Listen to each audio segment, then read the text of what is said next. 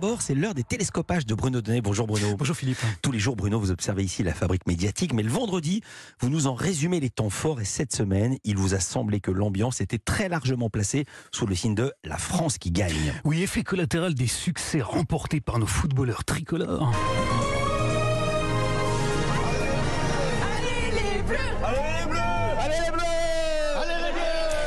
Cette semaine, l'actualité avait les yeux de Chimène pour les champions. Griezmann, allez, battre le fer quand il est chaud. Alors, on les a d'abord vus sur le terrain sportif, hein, bien entendu.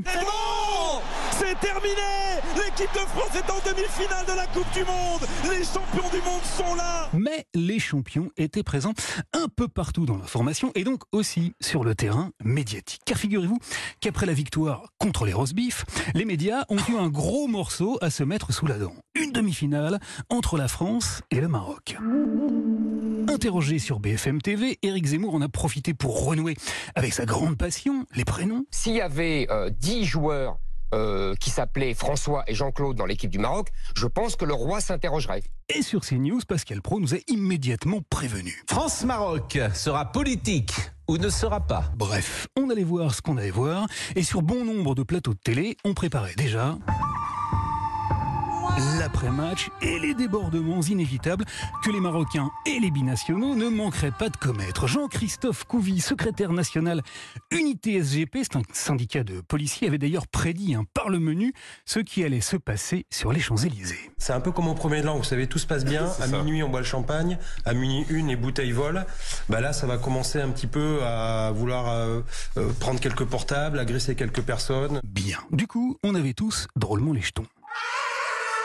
Mais finalement, comme nous l'a dit Maxime Switek, qui avait fait le déplacement jusqu'aux Champs-Élysées pour BFM TV, la montagne médiatique a accouché d'une souris politique. Il faut le dire, Pauline, on a vécu ici une belle soirée. On a vu des scènes de joie, on a vu des scènes de communion. Eh oui, les supporters binationaux n'ont rien cassé du tout et ils ont fait la fête. Pourquoi Eh bien parce qu'ils n'avaient pas la plus petite intention de choisir entre la France et le Maroc, entre leur père et leur mère. J'ai le drapeau français où je suis née et le drapeau de, de ma maman, les origines, le Maroc. Du coup, il y en a un autre qui a parfaitement su surfer sur le tiraillement entre son père et sa mère.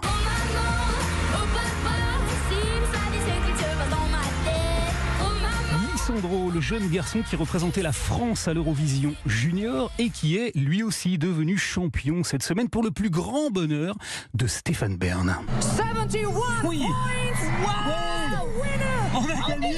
On a gagné, Carla. Carla, on a gagné.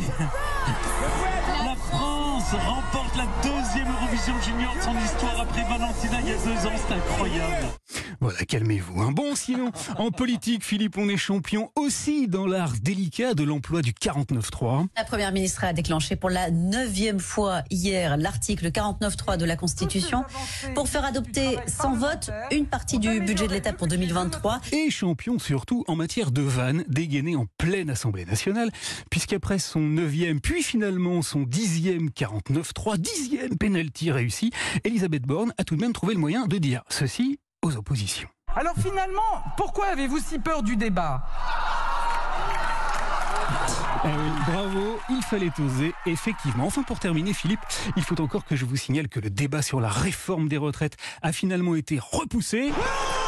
Il attendra l'année prochaine et la fin de la Coupe du Monde, car pour l'heure, seul le foot occupe l'espace médiatique. BFM TV ne sait d'ailleurs plus bien comment, comment faire pour occuper son antenne. Elle a donc, dans la catégorie Un certain regard, demandé son avis à Gilbert Montagnier. Absolument. En tout cas, moi, dimanche, je vais savourer ce, ce match. Ça va pas être facile, mais on va gagner. Mais également, dans la catégorie voyant, cette fois, celui d'une astrologue. On- est en ligne avec Christine Haas, la célèbre astrologue euh, Christine Haas. On avait besoin d'une astrologue ce soir. Eh oui. Que, que- que disent les astres, Christine? Mais rassurez-vous, Philippe, le plus grand spécialiste du foot, le président de la République, Emmanuel Macron, s'est montré absolument catégorique. que tout le monde profite de ce moment. Et puis, euh, dès ce soir après, on prépare la finale.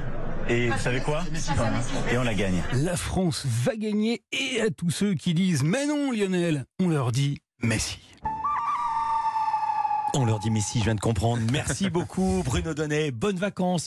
On vous retrouve le lundi de la rentrée, ce sera le lundi 2 janvier. Exactement.